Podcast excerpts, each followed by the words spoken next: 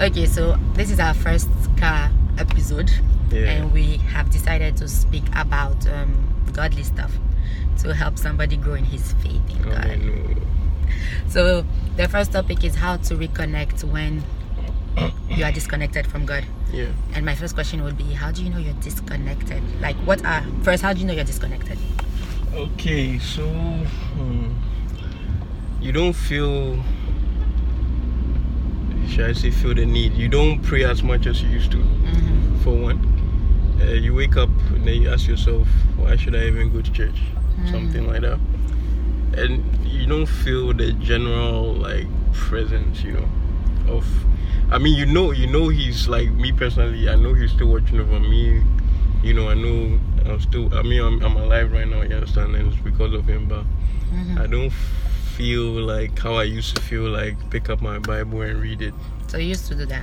I, yeah, I used to do that. So what changed? What stopped? I mean, it, it slowly started, you know, like fading away, sort of.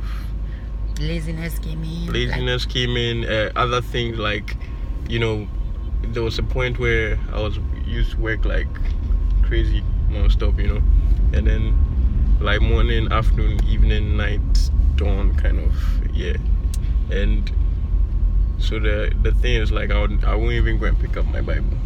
Mm. You understand? because of the work, not was- because of. It was because of the way, and the thing is, like, I feel like I'm making excuses because Mm. even right now, like, let my kids. Okay, so uh, I wake up on Sunday, and I know that oh, okay, I can get the kids ready and I can take them to church. Then I think to myself, hmm, do I really want my boy to like jelly wait? You know, he's very like busy, so he'll be Mm. pulling stuff. Mhm. All but then now I guess he's getting to the age where I can take him to Sunday school, so maybe that'll change. But yeah, I feel like oh look at you. I feel like it's it's a it's a combination of excuses and and the actual things that are happening. You know.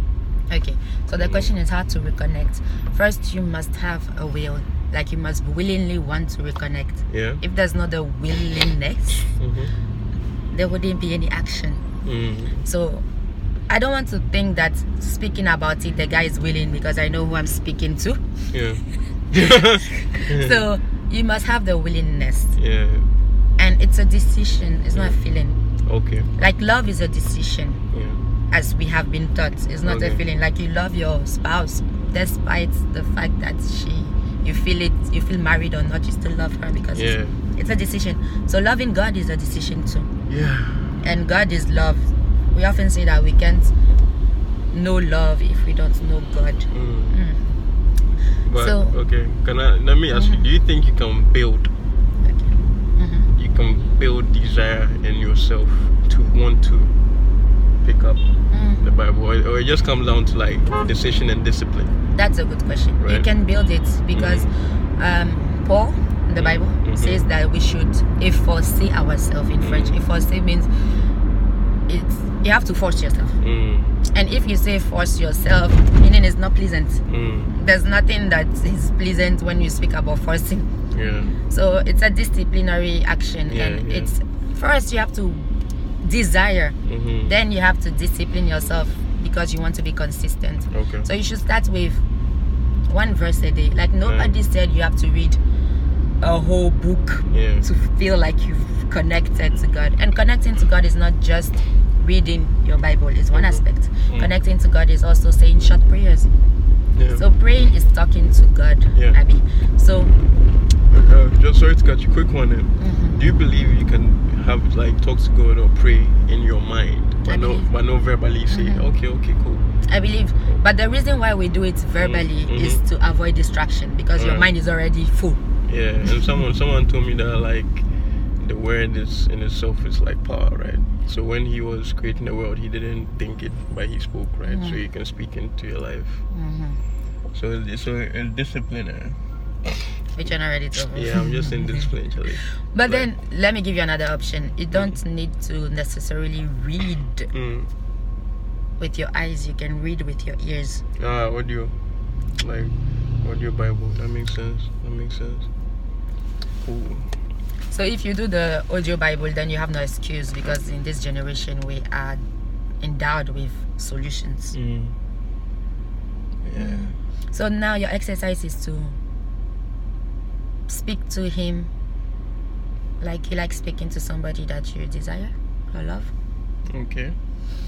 I like that.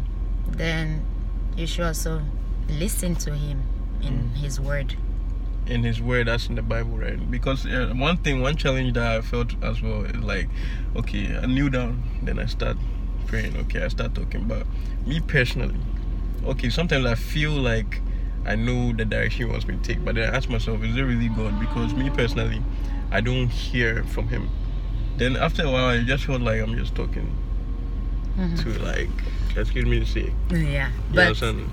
what yeah. i pick up from what you're saying is that it's not mechanic Eh. Mm-hmm. Yeah. it's not like kneeling down waking up from bed kneeling down opening this nah it's like conversational yeah you know, religion has made God um, into a mechanic formula. There's no Mhm. formula. It's into a, it's a relationship. Mm. So you can speak to your wife kneeling down, or you can speak to her standing. Yeah. It's not what you do. It's not the posture. exactly The posture counts in certain aspects, such as you're worshiping God. You can, Mm. but even that, you can worship Him as you willingly want. It's not because um, somebody is worshiping Him seated, for example, that the person is not worshiping. Mm. It's the attitude of the heart. What's your heart's posture? That's the most important. You can kneel down and be so distracted that Mm. you are not worshiping. yeah. So instead of looking at the physical aspect of what am I doing, is the surrounding perfect? okay okay Try to look at your heart condition. Is my heart at the right place at this moment? And am Okay. I willing to speak to a bigger being? Yeah.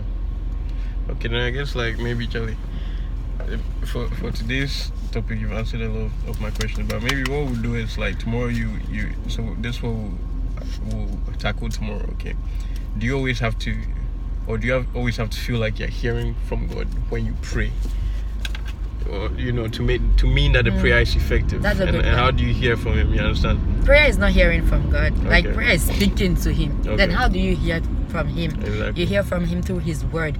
Like you want Word. somebody to speak. You want to hear from me. I have to speak to you, and Yeah. I've already written. I'm no more here Yeah. physically for you, but I've left to you a manual or for you a manual, which Cool. you have to read.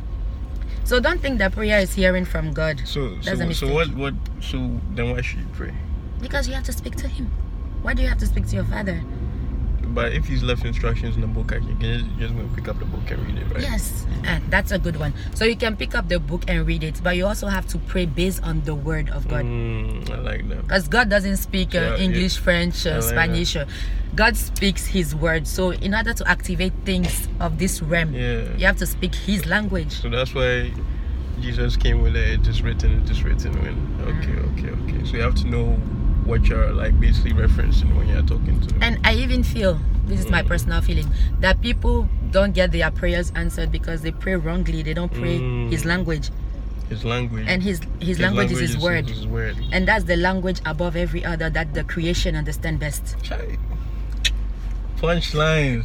All right. Thank But you this is very where we much. clap, right? Yeah. Like, this is where we do our This is where- punchline where we give signature. offertory. All right, Charlie. So like this was us guys, and we did this so that he can learn, and somebody also can learn through our episode. Our so we say bye bye, see you tomorrow, right? Because Yeah, see this you video is tomorrow. going far, no? yeah. Tomorrow I'll show my face.